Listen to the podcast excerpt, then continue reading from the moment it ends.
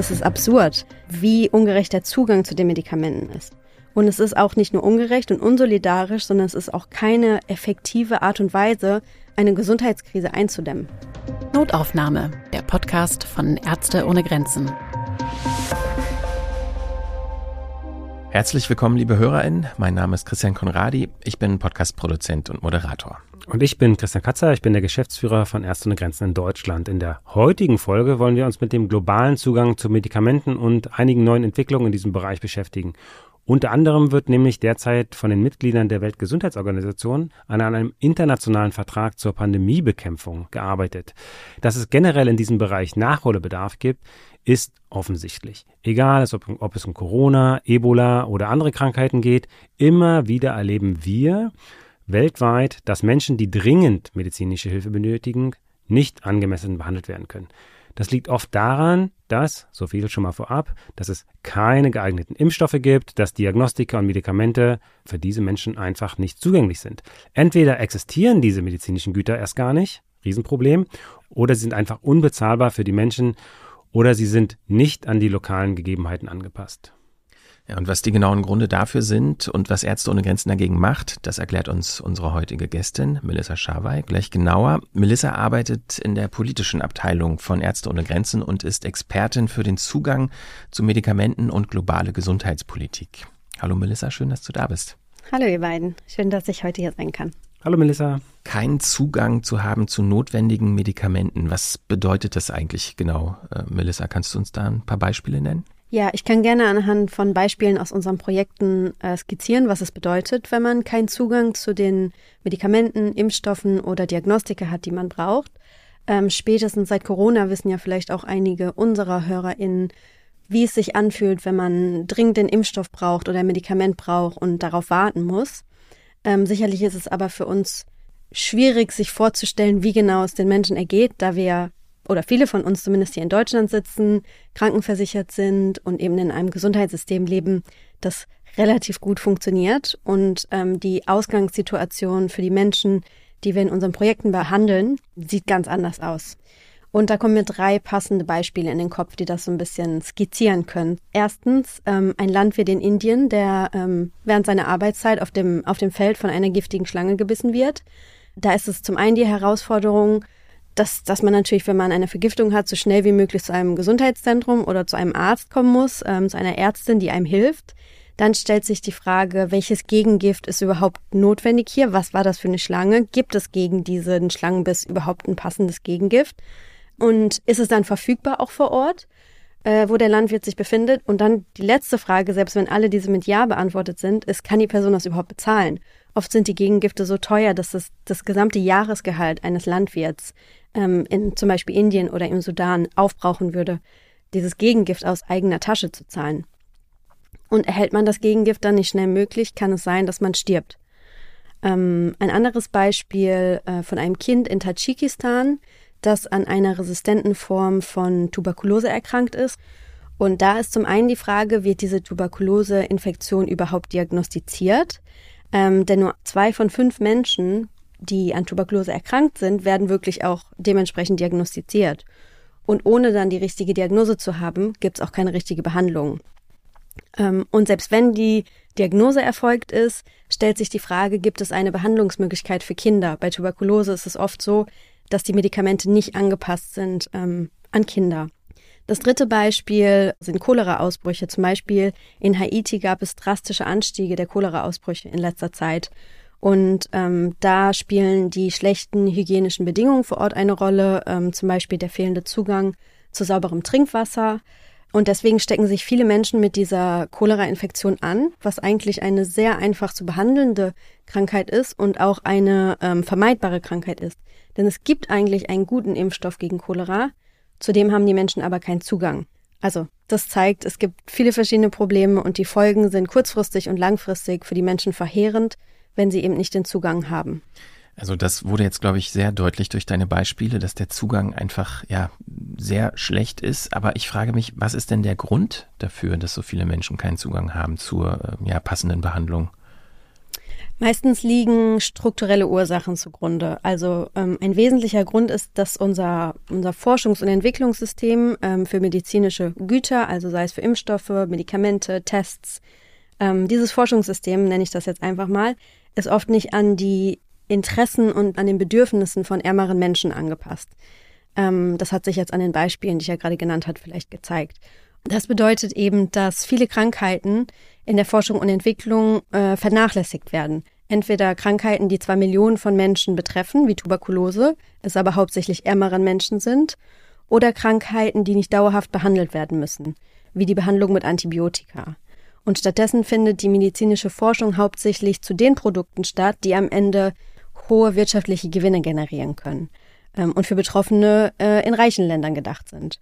Und wir sprechen hier und auch andere sprechen hier von einer sogenannten Forschungslücke, ähm, denn es gibt eben diese großen Leerstellen in dem medizinischen Forschungssystem. Und auch bei wiederkehrenden Epidemien wie zum Beispiel Ebola oder eben auch Cholera oder Diphterieausbrüche sieht man, dass es wirklich Krankheiten sind, die viele, viele Menschen betreffen und die nicht die politische Aufmerksamkeit und auch nicht die mediale Aufmerksamkeit bekommen, die sie brauchen. Und auch hier fehlt es wieder an finanzieller und logistischer Unterstützung, ähm, um diese Ausbrüche einzudämmen. Also die Auswirkungen und diese dramatischen Auswirkungen sehen wir wirklich in unserer täglichen Arbeit. Äh, es gibt gerade äh, mehrere Diphterieausbrüche, zum Beispiel in Nigeria. Aber ähm, auch in vergangenen Krisen wurde es immer wieder deutlich, während der HIV-Aids-Epidemie in den 2000er Jahren, die Ebola-Epidemie in Westafrika 2014 bis 2016, aber auch während der Covid-19-Pandemie 2020 bis 2023 äh, starben tausende Menschen, obwohl es sogar öffentlich geförderte Impfstoffe und Behandlungsmöglichkeiten existieren, die echt viele Leben hätten retten können. Aber diese medizinischen Güter und den Zugang zu diesen medizinischen Gütern, den hatten die nicht, ähm, auch weil die Verteilung einfach äh, nicht da war. Und deswegen setzen wir uns als Ärzte ohne Grenzen zusammen mit anderen Organisationen für einen gerechten Zugang zu Medikamenten ein und fordern einen klaren politischen Wandel. Also ich muss ganz ehrlich sagen, immer wenn ich das höre, und es kam mir schon oft hier in Folgen auf in der Notaufnahme, dass so Medikamente und generell Zugang zu äh, Behandlungen nur sehr eingeschränkt sind und total ungleich verteilt sind, ich finde das so ungerecht und unfair. Das merke ich immer wieder, wie sehr mir das aufstößt. Das muss ich an der Stelle auch einfach mal sagen.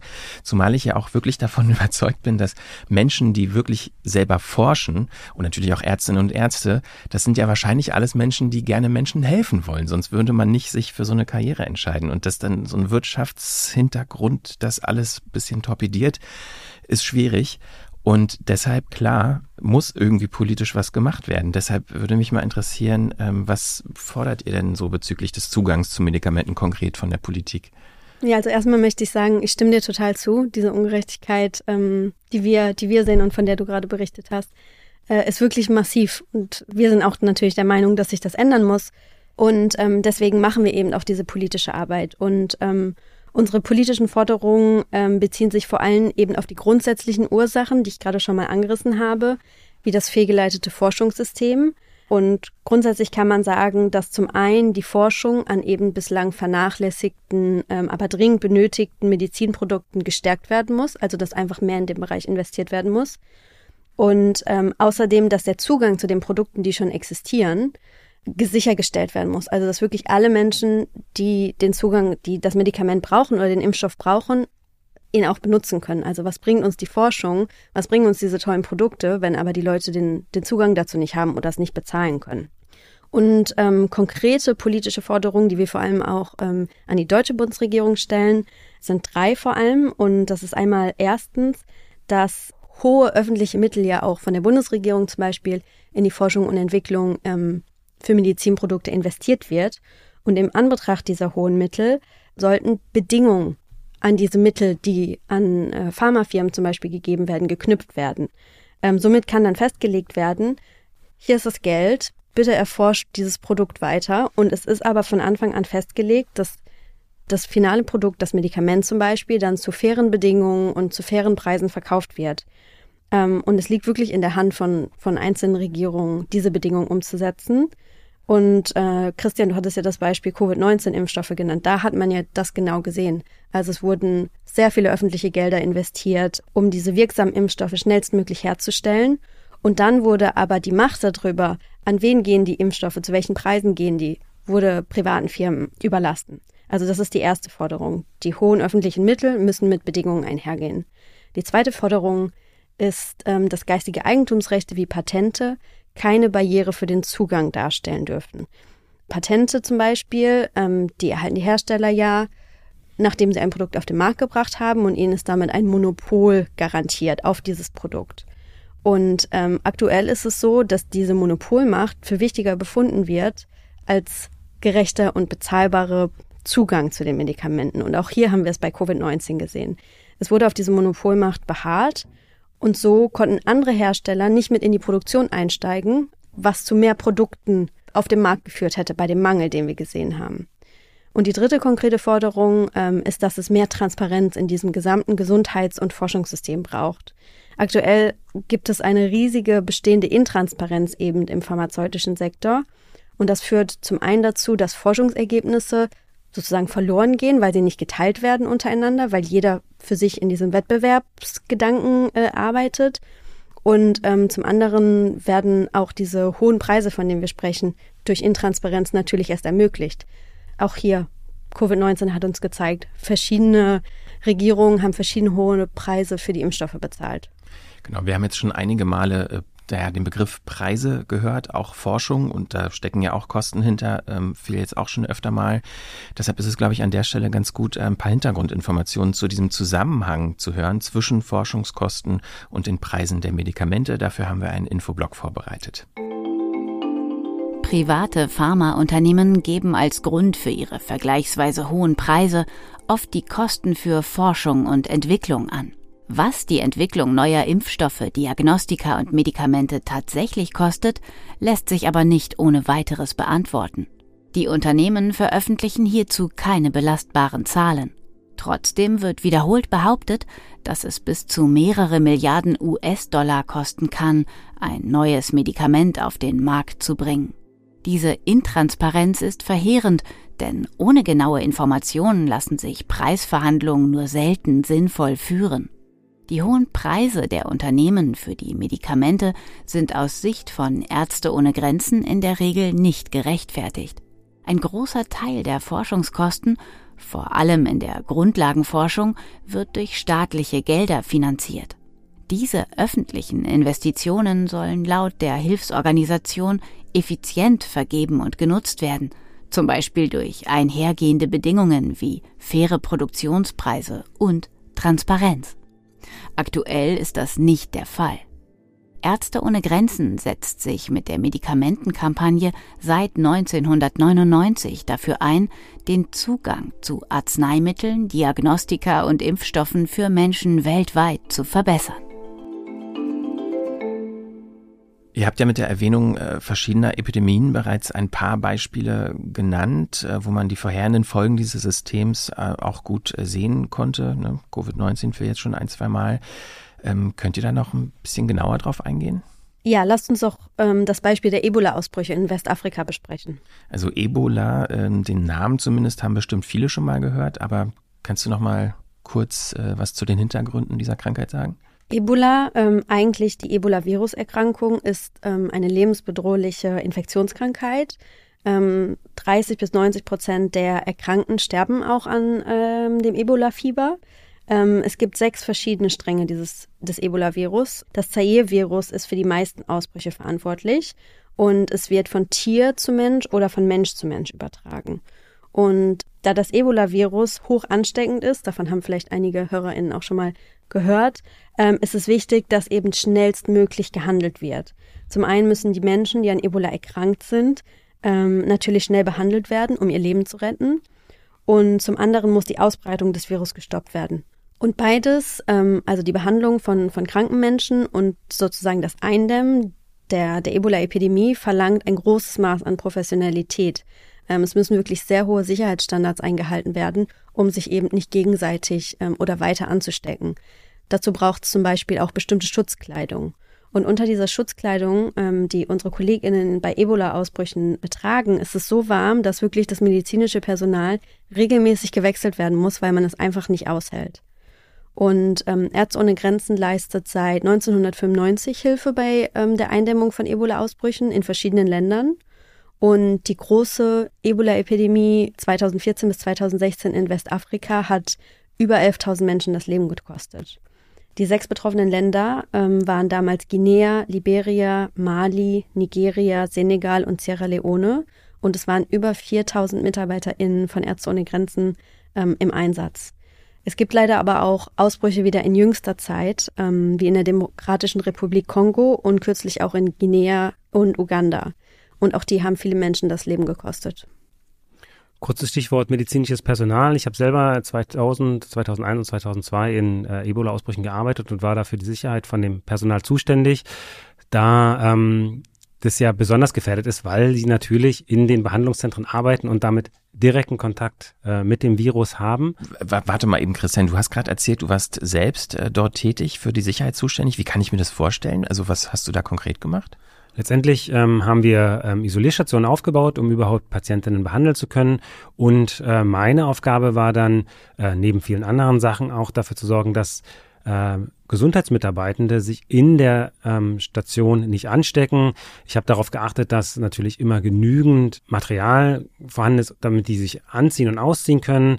Äh, ich habe die, die Arbeitsabläufe überwacht. Ähm, wir haben zum Beispiel dann eingeführt, dass man ähm, immer zu zweit gearbeitet hat, dass sozusagen ein eine Kollegin oder ein Kollege einen Patienten oder eine Patientin behandelt hat und die zweite Person einfach dahinter stand und beobachtet hat, um eingreifen zu können, wenn es unsichere Handlungsabläufe gibt. Einfach um zu verhindern, dass in der Hektik von einem Moment oder wenn ein Patient oder eine Patientin äh, zum Beispiel epileptisch reagiert, dass man dann die Kolleginnen und die Kollegen auffordert, erstmal einen Schritt zurückzugehen und an die eigene Sicherheit zu denken, gegen diesen medizinischen Impuls jetzt äh, der Patientin oder den Patienten äh, zur Hilfe zu eilen. Einfach um auch eine Infektion zu verhindern oder das Risiko zu minimieren. Genau, wir hatten leider ähm, in den sehr frühen Ausbrüchen, aber auch in den Ausbrüchen äh, 2014 ähm, recht viele Mitarbeitende, die sich selber infiziert haben. Und äh, das Ziel war natürlich, die Infektionsrate in den Kliniken ähm, selber zu reduzieren. Äh, in dem größeren Ausbruch in 2000 äh, in Uganda, in dem ich gearbeitet habe, ähm, haben wir eine, eine, Vielzahl von Kolleginnen wirklich auch ähm, äh, an Ebola verloren. Wir haben jeden einzelnen Fall aufgerollt und konnten zum Glück dann feststellen, dass die sich ähm, äh, nur in äh, zwei oder drei Fällen innerhalb der Isolierstation infiziert haben und ansonsten halt äh, über ihr privates Umfeld ähm, infiziert wurden, äh, weil die Kolleginnen natürlich vor Ort weiter in der äh, in, in ihren Dörfern äh, gewohnt haben, in, in ihrem gewohnten Umfeld und die Infektionsrate da einfach sehr hoch war. Und die zwei, drei Fälle, die aufgetreten sind, sind auch nicht in Routinearbeit ähm, entstanden, sondern in sehr bewegenden Momenten, wo äh, Kolleginnen behandelt wurden ähm, oder verstorben sind und dann halt äh, Sicherheitsmaßnahmen nicht mehr beachtet wurden, um halt diesen Kolleginnen zur Hilfe zu eilen, ähm, was natürlich besonders dramatisch war. Dazu ähm, haben wir natürlich mit vielen Leuten gesprochen, äh, zum Beispiel auch mit Charles Henry Colli. Äh, er arbeitete 2014 für uns in einem Ebola-Behandlungszentrum in Donka in Guinea und er hat uns damals in einer Aufnahme erzählt, wie es für ihn war, als sein Kollege an der Krankheit verstarb. Jacques Loire, il est infirmier au CTE de Donka ici. Jacques Loire war mein Kollege. Er hatte wie ich als Krankenpfleger im Ebola-Behandlungszentrum Donka gearbeitet. Hier habe ich ihn kennengelernt. Gestern wurde er mit Krämpfen und Nierenversagen in die Klinik eingeliefert. Heute Morgen ist er gestorben. Ich bin sehr frustriert. Er ist so schnell gestorben, wir haben es nicht kommen sehen. Stell dir vor, du arbeitest eng mit jemandem zusammen und dann stirbt er plötzlich. Ich bin wirklich geschockt.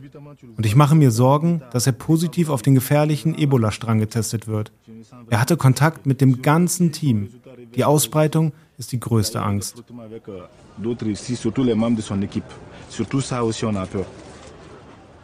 Also ja, das klingt äh, sehr tragisch. Ähm, welche Möglichkeiten der Behandlung gibt es denn äh, bei Ebola und vor allen Dingen auch, äh, wie zugänglich sind die? Es gab über 50 Jahre lang keinerlei Durchbruch ähm, für eine wirksame Behandlung und ähm, auch lange Zeit kein Impfstoff gegen Ebola. Das hat sich Gott sei Dank beides zumindest auf Papier heute geändert. Ähm, zuerst vielleicht zum Impfstoff. Also es gab zwar die Grundlagenforschung, was der erste Schritt ist, wenn man ein, ein neues Medikament zum Beispiel oder einen Impfstoff erforscht. Ähm, die wurde damals hauptsächlich finanziert von der kanadischen Regierung. Und das Wissen, was gesammelt wurde, ist dann aber leider in der Schublade verschwunden für viele Jahre, weil es an ein ähm, Pharmaunternehmen weitergegeben wurde, das sozusagen die nächsten Schritte der Entwicklung dieses Impfstoffes ähm, ausbauen sollte. Und aus der Perspektive des Unternehmens gab es aber eben keinen Anreiz, diesen Impfstoff ähm, weiter zu erforschen, weil Ausbrüche in Kanada oder auch in den USA eben sehr unwahrscheinlich waren. Und weil es wieder deswegen auch keine kaufkräftige Zielgruppe gab. Und mittlerweile gibt es aber ähm, einen wirksamen Impfstoff oder mehrere. Ähm, allerdings ist er sehr teuer und auch nicht an die lokalen Gegebenheiten angepasst. Dieser Impfstoff zum Beispiel muss bei minus 60 Grad gekühlt werden. Und das ist natürlich eine andere Herausforderung äh, in Kanada, als es in den Bergen der Demokratischen Republik Kongos ist, wenn man den Impfstoff auf einem Motorrad transportiert. Und äh, der Ausbruch im Jahr 2014 hat das Bewusstsein geändert, ähm, dass es wichtig ist, dass es Impfstoffe und auch Behandlungen für Ebola gibt. Deswegen haben weitere Länder auch vor allem die äh, USA, in die Forschung und Entwicklung für eine Behandlung, also für ein Medikament investiert, wohl auch um sich im Notfall selbst zu schützen.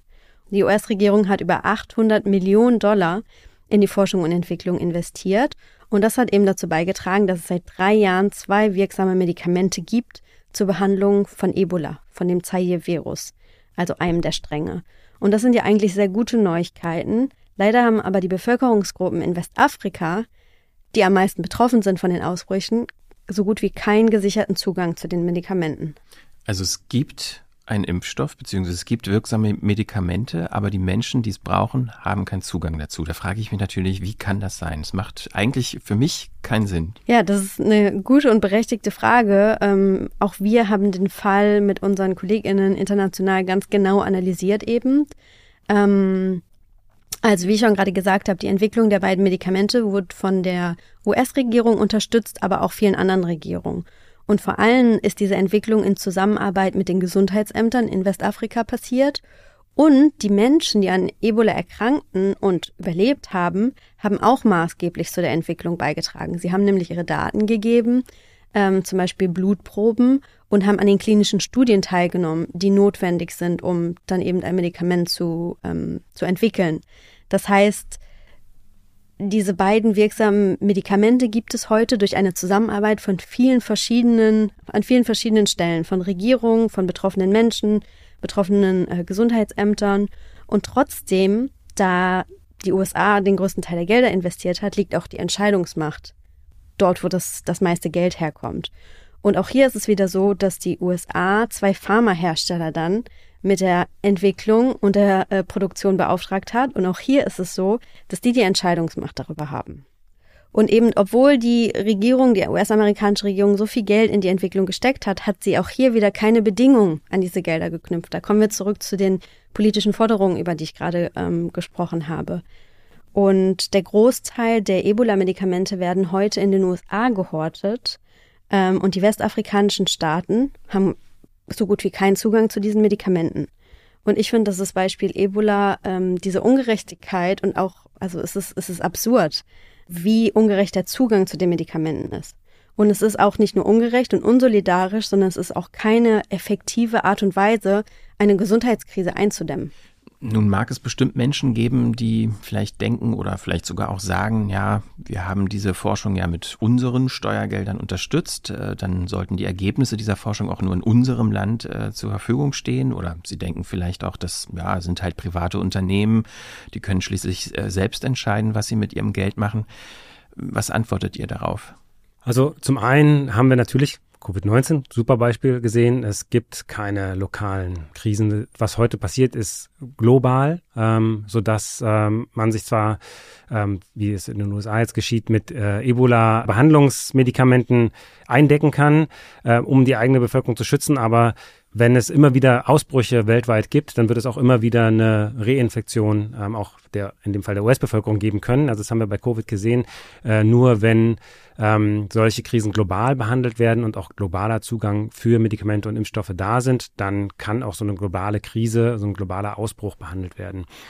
Zum anderen, Melissa hat es schon angerissen, sind nochmal drei Punkte ähm, besonders wichtig. Zum einen, gerade weil es öffentliche Gelder sind, die da genutzt werden, sollten sie auch dem Gemeinwohl gelten. Ja? Ähm, und der Anspruch der Regierung und vor allem auch der Bundesregierung ist, sich für globale Gesundheit einzusetzen. Zum anderen schreibt sich die Bundesregierung auch äh, auf die Fahne, dass Gesundheit weltweit zu fördern ist und auch zu schützen ist und somit die Forschung und die Innovation für globale Gesundheit global vorangetrieben werden sollte. Ja, so O-Ton Bundesregierung. Ähm, also ein, Selbst, äh, ein Selbstverständnis der Bundesregierung, was dann nicht immer eingehalten wird. Zweitens ist, abgesehen von dem Vorgehen, wie wir es bei Ebola gesehen haben, einfach unethisch. Ja? Der Beitrag der westafrikanischen Menschen, die an Ebola erkrankt waren und die den an den Studien teilgenommen haben, ähm, sowie äh, der Beitrag der Gesundheitsämter vor Ort und der WissenschaftlerInnen, der muss anerkannt werden. Ja? Der, sie waren Teil davon und haben damit auch ein Recht auf den Zugang der Ergebnisse, in dem Fall Medikament, ähm, der Studien, an denen sie teilgenommen haben ähm, und an der Entwicklung. Und drittens ist eine rein nationale Sichtweise, wie gerade erwähnt, äh, bei derart globalen Gesundheitsrisiken einfach total kurzsichtig. Ja? Das Ebola-Virus ist ein Erreger mit äh, Pandemiepotenzial und es ist daher im Interesse aller Ausbrüche vorzubeugen und gemeinsam, mit gemeinsamer Kraft einzudämmen. Und wie gesagt, Covid ist da das beste Beispiel. Ja? Also es äh, ist global und damit auch nur global behandelbar. Dass die betroffenen Länder und auch die Nichtregierungsorganisationen alleine die Versorgung nicht stemmen können, sollte hoffentlich allen klar sein. Als in Westafrika damals Ebola mit voller Wucht ausbrach und wirklich viele Menschen starben, sprach 2014 unser Kollege Jackson Neymar vor dem UN-Sicherheitsrat. Jackson war zu diesem Zeitpunkt medizinischer Assistent für Ärzte ohne Grenzen und Teamleiter in einem Ebola-Behandlungszentrum im liberianischen Monrovia. Hier hören wir seine Worte voll an die versammelten Staatschefs. Wir haben nicht die Kapazitäten, um allein eine Antwort auf diese Krise zu finden. Wenn die internationale Gemeinschaft jetzt nicht aufsteht und handelt, werden wir als Bevölkerung verschwinden. Wir brauchen Ihre Hilfe. Wir brauchen sie jetzt. Wir haben jetzt in der Folge bisher schon natürlich viel über Ebola gehört. Covid haben wir alle mitbekommen äh, weltweit. Ähm, habt ihr noch andere Beispiele, wo man den fehlenden Zugang zu Medikamenten auch ganz deutlich sehen kann? Ein anderes sehr aktuelles Beispiel leider ist die Diphtherie, ähm, denn aktuell gibt es einen schweren Diphterieausbruch in Nigeria.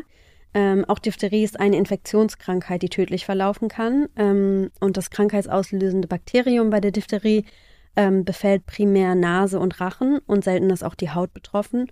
Und vor allem Kinder unter fünf Jahren sind ähm, besonders anfällig für einen ähm, gefährlichen Verlauf von Diphtherie. Viele oder einige der HörerInnen kennen vielleicht auch Diphtherie, zumindest als Begriff, denn ähm, ich denke, viele von uns oder alle sind wahrscheinlich gegen Diphtherie als Kinder geimpft worden. Früher war es aber wirklich so, im Laufe der Geschichte gab es auf der ganzen Welt immer wieder verheerende Diphtherie-Epidemien. Und bevor eben bei uns in Europa die allgemein eingeführte Impfung ihre Wirkung zeigte, ähm, war die Diphtherie sehr verbreitet und einer der häufigsten Todesursachen bei Kindern. Ähm, leider existiert die Krankheit weiterhin und die Erreger kommen immer noch in allen Teilen der Welt vor. Warum ist das so, wenn es doch schon so lange auch einen wirksamen Impfstoff gibt? Ja, sobald die Durchimpfungsrate sinkt, steigen die Erkrankungszahlen wieder. Das war zum Beispiel in Osteuropa in den 90er Jahren der Fall und so ist es leider auch in Nigeria aktuell der Fall. Ähm, die Durchimpfungsrate ist zu gering. Das heißt, tausende Menschen haben sich bereits infiziert und sind daran gestorben. Die Folgen sehen wir jetzt aktuell, dass bis Dezember ähm, des letzten Jahres, also 2023, es über 22.000 Diphtheriefälle gab, vor allem in den Bundesstaaten Kano und Borno in Nigeria. Und Ärzte ohne Grenzen hat im vergangenen Jahr mehr als 12.000 Diphtherie-PatientInnen behandelt und über 6.000 von ihnen mussten ins Krankenhaus eingewiesen werden. Und ähm, ja, wie ist es da mit der Behandlung? Wie sieht es da aus? Ein wirksames Gegengift, also Antitoxin, äh, für Diphtherie existiert zwar und es besteht aber weltweiter Mangel an diesem Produkt, ähm, an diesem Gegengift also. Und die Herstellung ähm, ist ziemlich langwierig und kompliziert. Und zwar wird, um dieses Gegengift herzustellen, Blutserum von Pferden gewonnen, die vorher mit dem Diphtherietoxin infiziert wurden. Also es ist eine sehr komplizierte äh, Herstellungsweise und auch sehr altmodisch könnte man sagen. Und es gibt nur wenige Hersteller weltweit und die Kapazitäten, um die Produktion hochzufahren, sind auch aktuell nicht da. Und ich finde, dass es schon alleine, dass es keine modernere Herstellungsweise dieses, dieses Gegengifts ähm, für Diphtherie gibt, zeigt, wie vernachlässigt die Krankheit ist.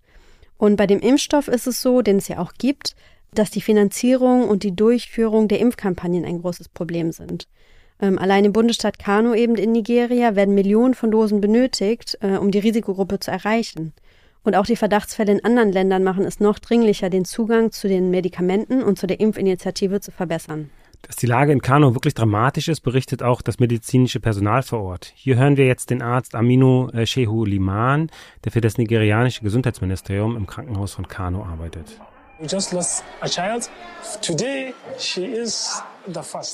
Wir haben gerade ein Kind verloren. Heute ist es das erste, das gestorben ist. Und wir hoffen, dass es das letzte bleibt. Aber bei Diphtherie weiß man nie. Jede Sekunde ist gefährlich.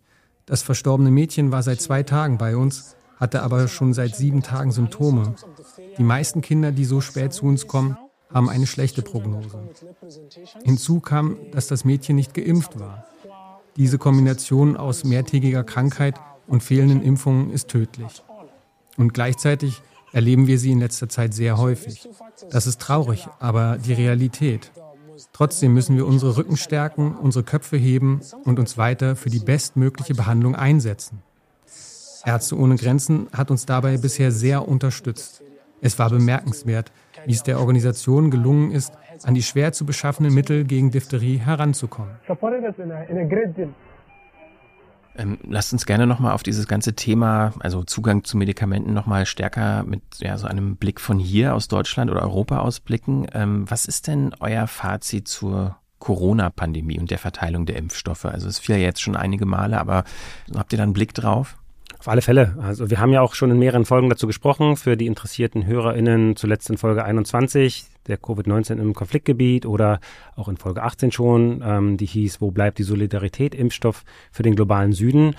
Und rückblickend lässt sich eigentlich zusammenfassend sagen, dass die Covid-19-Pandemie die massiven Ungleichheiten zwischen den ärmeren und den reicheren Ländern sowie die Fehler im globalen Forschungssystem, die schon seit Jahrzehnten beobachtet werden, deutlich aufgezeigt hat. Denn bei Covid-19 war es ja so, dass die Impfstoffe durch öffentliche Gelder entwickelt wurden und sich dann reiche Länder den Vorrang gesichert haben. Es wurde nicht bedarfsgerecht verteilt und es gab keine fairen Preise oder Verträge. Solange Regierungen keine festen Rahmenbedingungen setzen, wie medizinische Innovation erreicht wird und wer Zugang zu den Endprodukt hat, ist es absolut unwahrscheinlich, dass sich diese Ungerechtigkeiten irgendwie ändern. Also zumindest seit Covid-19, wenn natürlich noch immer Probleme da sind, ist viel über das Thema Pandemieprävention gesprochen worden und welche Lehren dafür gezogen werden können. Und ich möchte mal mit einem Blick auf die Krankheit hier auch nochmal auf meine Kollegin verweisen. Die Ärztin Enui Eyol hat in Kamerun auf einer Corona-Station gearbeitet. Sie hat uns erzählt, wie es ihr in der Hochphase der Corona-Pandemie ergangen ist. COVID-19 pandemic had a lot to do with our mental health and our well-being in general. Die Covid-19-Pandemie hatte große Auswirkungen auf die geistige und körperliche Gesundheit in unserer Community. Viele hatten posttraumatische Probleme, auch ich. Es gab Zeiten, da wollte mich mein Mann aus Sorge nicht alleine zu Hause lassen. Manchmal weinte ich nachts. Die Pandemie hat großen Schaden angerichtet, vor allem im September 2021. Damals waren wir im Krankenhaus völlig überlastet. Viele PatientInnen waren gestorben und gleichzeitig kehrte eine Art Routine ein. Du bringst den Körper einer toten Patientin hinaus, du reinigst und desinfizierst den Raum und dann bereitest du den Raum direkt für eine neue Patientin vor. Eine Patientin, die es vielleicht ebenfalls nicht schaffen wird. Corona war real und sehr präsent. Well, COVID-19 is real and it is still very much present. Daher an dieser Stelle wieder ein Hinweis in ganz eigener Sache. Unsere Versorgung mit Impfstoffen und Medikamenten sowie unser Einsatz für einen gerechten Zugang zu medizinischen Gütern ist nur möglich, wenn wir genügend Ressourcen zur Verfügung haben. Wichtig dabei auch, wir können uns für diesen Zugang effektiv einsetzen, da wir politisch und finanziell absolut unabhängig sind. Dies ermöglicht uns, im Interesse der Patientinnen zu handeln und unsere Arbeit an dem zu orientieren, was wir mit unseren eigenen Augen sehen. Daher möchte ich Sie, liebe Hörerinnen, gerne bitten, unterstützen Sie die Arbeit unserer Teams in mehr als 70 Ländern weltweit mit einer Spende. Möglichkeiten zur Spende finden Sie auf www.msf.de-spenden. Den Link finden Sie natürlich auch wieder in den Shownotes der Folge. Also was ich bisher in der Folge gemerkt habe, ist, dass das ganze Thema Zugang zu Medikamenten, Impfstoffen, generell medizinischer Behandlung unglaublich komplex ist und es in erster Linie ja vor allem strukturelle Ursachen hat. Wo sollte man da am besten ansetzen? Weißt du, um die Forschung an dringenden benötigten Impfstoffen, Diagnostika und Medikamenten zu sichern, müssen andere Anreize in der Forschung und der Entwicklung sowie entsprechende Rahmenbedingungen geschaffen werden. Ja, dabei müssen insbesondere die Bedürfnisse von Menschen in ärmeren Ländern und deren bestehenden medizinischen Bedarf in den Vordergrund gestellt werden. Und davon sind wir aktuell extrem weit entfernt. Konkrete Forderungen etwa an die Bundesregierung hat Melissa ja schon genannt vorhin. Und zusätzlich ist es auch wichtig, dass globale, rechtlich bindende Systeme und Regelungen geschaffen werden. Ähm, da ist gerade was in Arbeit, der sogenannte Pandemievertrag.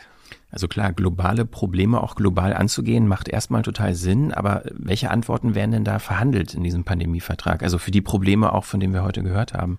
Also die Mitglieder der Weltgesundheitsorganisation, also der WHO, verhandeln aktuell ähm, ein Abkommen zur Pandemieprävention, Vorsorge und Bekämpfung. Kurz nennen wir das den Pandemievertrag. Ähm, und Ziel dieses Pandemievertrags ist es, ein rechtsverbindliches Instrument zu schaffen, ein globales Instrument, um eben Pandemien gemeinsam besser vorzubeugen und bei dem Ausbruch einer neuen Pandemie als Weltgemeinschaft schnell, kohärent und eben bedarfsgerecht ähm, reagieren zu können. Der Pandemievertrag ist außerdem eine Möglichkeit, globale Gesundheit endlich nach den Bedarfen von Menschen und nicht nach Profitaussichten für Pharmafirmen zu gestalten. Und warum es so wichtig ist, solidarisch zu handeln und Gesundheitskrisen gemeinsam und mit gemeinsamer Kraft einzudämmen, ähm, sollte nach den Beispielen, über die wir gerade gesprochen haben, äh, hoffentlich nachvollziehbar sein. Da frage ich mich, wie laufen denn die Verhandlungen bisher? Die Verhandlungen laufen mäßig leider. Ähm, Knackpunkte sind vor allem die Bestimmungen in diesem Vertrag, ähm, die sich mit dem gerechten Zugang zu Medikamenten, Impfstoffen, Diagnostika äh, befassen. Also genau das Thema, über das wir gerade sprechen. Die Fragen, die sich stellen, sind, werden beim nächsten Mal, also bei einer nächsten Pandemie, das Wissen und die Technologie geteilt, die zum Beispiel für die Produktion von Tests und Impfstoffen notwendig sind? Oder wird eben wieder zugelassen, wie wir es bei Covid gesehen haben, dass Pharmafirmen auf ihre Patente bestehen und zum Beispiel Impfstoffe nur selber produzieren und unter eigenen Bedingungen verkaufen. Und ähm, das sind Teile der Fragen, um die sich äh, in den Verhandlungen aktuell sehr vieles dreht. Äh, mit dem bisherigen Wohlfahrtsmodell, also das bedeutet ein Modell, wie wir es während Covid gesehen haben, wo vielleicht Impfstoffspenden abgegeben werden oder Medikamentenspenden, aber wo die Abhängigkeit zwischen ärmeren Ländern und reicheren Ländern weiter besteht. Also dieses Modell ähm, scheinen sich die Länder mit mittlerem und niedrigem Einkommen nicht mehr gefallen lassen zu wollen und versuchen sich gerade bei der WHO in diesen Verhandlungen ähm, davon abzuwenden. Verständlich. Genau. Und in den Verhandlungen werden von ihnen also jetzt ganz klare Forderungen gestellt, zum Beispiel, dass sie selbst in die Herstellung ähm, von Impfstoffen einbezogen werden wollen, damit sie ihre Region unabhängiger versorgen können. Und vielleicht wenig überraschend, die Industriestaaten sträuben sich bisher, ähm, die Bundesregierung und unsere Verhandlungen auf europäischer Ebene allen voran. Und dabei ist es glasklar für mich, dass es Verpflichtungen braucht, um den gerechten Zugang zu den medizinischen Gegenmaßnahmen zu gewährleisten. Darunter fallen übrigens auch Erreger wie das Ebola-Virus, was auch ein Erreger mit Pandemiepotenzial ist. Wie geht es denn jetzt weiter mit dem Abkommen? Kann man das schon sagen? Es ist schwierig zu sagen. Ähm, die anstehenden Verhandlungsrunden in den nächsten Wochen werden es deutlicher machen. Ähm, der Pandemievertrag soll diesen Mai äh, bei der Weltgesundheitsversammlung in Genf verabschiedet werden. Und es ist momentan noch nicht absehbar, ob das wirklich passiert. Es gibt noch sehr, sehr viele offene Streitpunkte. Die Verhandlungen sind schwierig und es kann sein, oder es kann relativ gut sein, dass zu der geplanten Frist kein Konsens zwischen den Mitgliedstaaten ähm, gefunden wird. Das wird sich aber in den nächsten Wochen herauskristallisieren. Und für uns aus humanitärer Sicht ist klar, der Kern des WHO-Pandemievertrags muss globale Gesundheits- und Gerechtigkeitsfragen regeln und nicht Industrieinteressen schützen.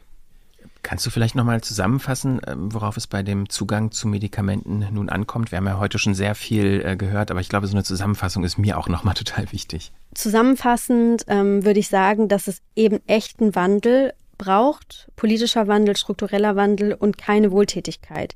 Die Wohltätigkeit, eben wie Impfstoffspenden, führen, wenn überhaupt, zu einer kurzfristigen Verbesserung ähm, in einer Gesundheitskrise. Und die zugrunde liegenden Probleme wie das Forschungssystem, das sich eben an Profitinteressen orientiert und nicht an Gesundheitsinteressen, werden so nicht gelöst. Und es braucht endlich den politischen Willen und Mut, um diese grundlegenden Ungerechtigkeiten anzugehen ähm, und konkrete Schritte, die den echten Wandel erzeugen. Genau, also das Interesse der Patientinnen weltweit ähm, muss im Vordergrund stehen und, ähm, und nicht das Profitinteresse einzelner Firmen oder Länder. Also, wenn ich irgendwo unterschreiben könnte, ich würde das sofort tun. Ähm, ja, vielen Dank, Melissa, dass du mit uns über dieses wichtige Thema gesprochen hast. Sehr gerne. Danke, dass ich hier sein konnte. Natürlich auch von mir riesen Dank, Melissa und liebe HörerInnen. Bevor Sie den Podcast jetzt ausmachen, möchte ich Sie noch auf die Möglichkeit für Feedback zu unseren Folgen hinweisen. Schreiben Sie uns doch gerne unter notaufnahme.ärzte-ohne-grenzen.de über Anregungen, Kritik oder Vorschläge für weitere Folgen. Freuen wir uns wirklich sehr. Die Mailadresse packen wir natürlich zur Sicherheit auch nochmal in die Show Notes. Und Achtung, Achtung, die nächste Folge wird sehr speziell sein. Wir werden live senden. Ihr könnt uns sehen in einem Studio, in einem großen Aufnahmesaal. Ihr könnt uns live sehen auf YouTube. Ihr könnt auch später auf YouTube sehen. Und wir werden über Flucht und Migration sprechen, Thema, was wir auch schon mal hatten. Und äh, ein bisschen Cliffhanger. Wir werden eine altbekannte Stimme hören und die Person dazu sehen. Ich, ich glaube, ich kann schon mal spoilern. Es wird meine großartige äh, Vormoderatorin Anna Dushime sein, die wieder zurückkehrt für diese Live-Folge. Da bin ich auch sehr gespannt drauf. Und äh, ja, wenn Ihnen äh, dieser Podcast hier gefällt, mit mir oder auch mit Anna Dushime, dann äh, folgen Sie der Notaufnahme, zum Beispiel bei Apple Podcasts oder Spotify. Und falls Sie uns gerade mit genau einer dieser Apps hören, dann äh, lassen Sie gerne eine Bewertung da. Am liebsten natürlich fünf Sterne. Vielen Dank dafür, auch an alle, die das schon gemacht haben. Und natürlich auch wie immer danke fürs Zuhören. Machen Sie es gut und bis zum nächsten Mal. Tschüss. Tschüss. Tschüss. Notaufnahme, der Podcast von Ärzte ohne Grenzen. SprecherInnen Bettina Konradi, Lars Pfeiffer, Benedikt Klose, Lena Pflüger und Sebastian Bär. Redaktion und Projektleitung Sebastian Bär, Anna Heimann und Nina Bansbach. Aufnahmeleitung, Moderation und Produktion Christian Konradi.